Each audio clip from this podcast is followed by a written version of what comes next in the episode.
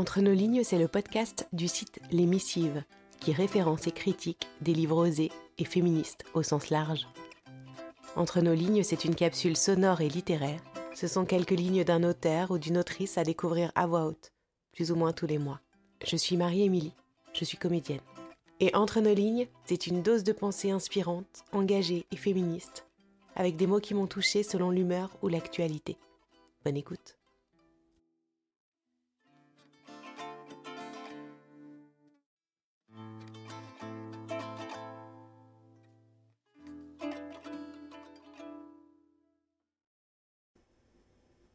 Dans ma famille, les femmes ne leur reprochaient rien.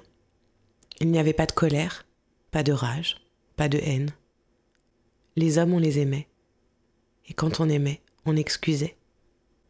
Et s'ils me volaient, s'ils déposaient au clou les quelques bijoux que je possédais pour acheter de l'herbe et se mettre à dealer, je le comprenais encore.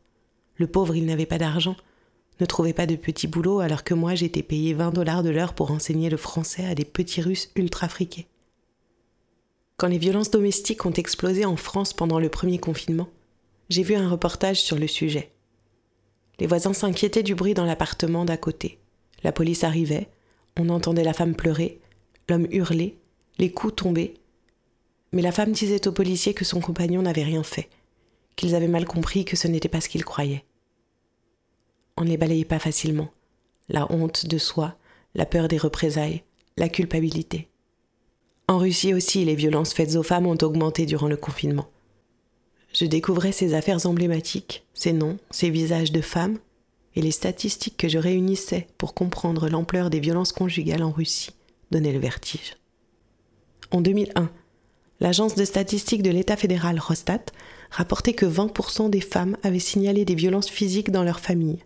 En 2003, une enquête du Conseil des femmes de l'Université d'État de Moscou relevait que 18% des femmes vivaient une situation de violence physique régulière à leur domicile.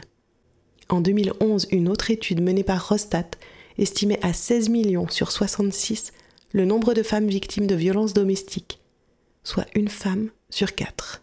En 2013, en se fondant sur les données du ministère de l'Intérieur russe, le journal RIA Novosti révélait que 12 000 femmes périssaient chaque année à la suite de violences conjugales, soit une femme toutes les 40 minutes. On n'a pas l'habitude de parler de ces sujets en Russie. Ils font partie de ce qui est supposé rester dans l'intimité des foyers.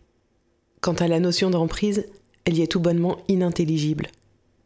Ceux qui condamnaient les trois sœurs sur les plateaux télévisés ne semblaient rien entendre aux menaces, au chantage affectif, aux manipulations répétées de Michael Kachatourian envers ses filles. Ils ne comprenaient pas leur peur, leur asservissement. Ils ne voyaient pas au-delà des apparences. Comme on l'observe sur les photos qui circulent, les filles sont loin d'être en guenilles.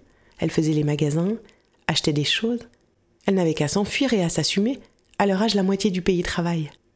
On leur reprochait beaucoup d'être élégantes, bien habillées, de se montrer avec leurs copines sur les réseaux sociaux. On a pourtant démontré depuis longtemps que l'on peut subir des sévices psychologiques et physiques pendant des années sans rien dire. Et que ces réactions sont d'autant plus communes lorsque les violences sont exercées par un parent sur ses enfants. Mais pour les sœurs Kachatourian, comme pour toutes les femmes victimes de violences, on interroge avant toute chose leurs fautes, leurs erreurs, leurs manquements. Merci d'avoir tendu vos oreilles. Si cette écoute vous a plu, N'hésitez pas à m'écrire, à soutenir en commentant dans vos applis de podcast et en partageant sur les réseaux sociaux, c'est comme ça que ça marche, et à vous abonner pour être notifié de la sortie d'un nouvel épisode. Et surtout, n'hésitez pas à m'envoyer vos coups de cœur littéraires et féministes. À bientôt!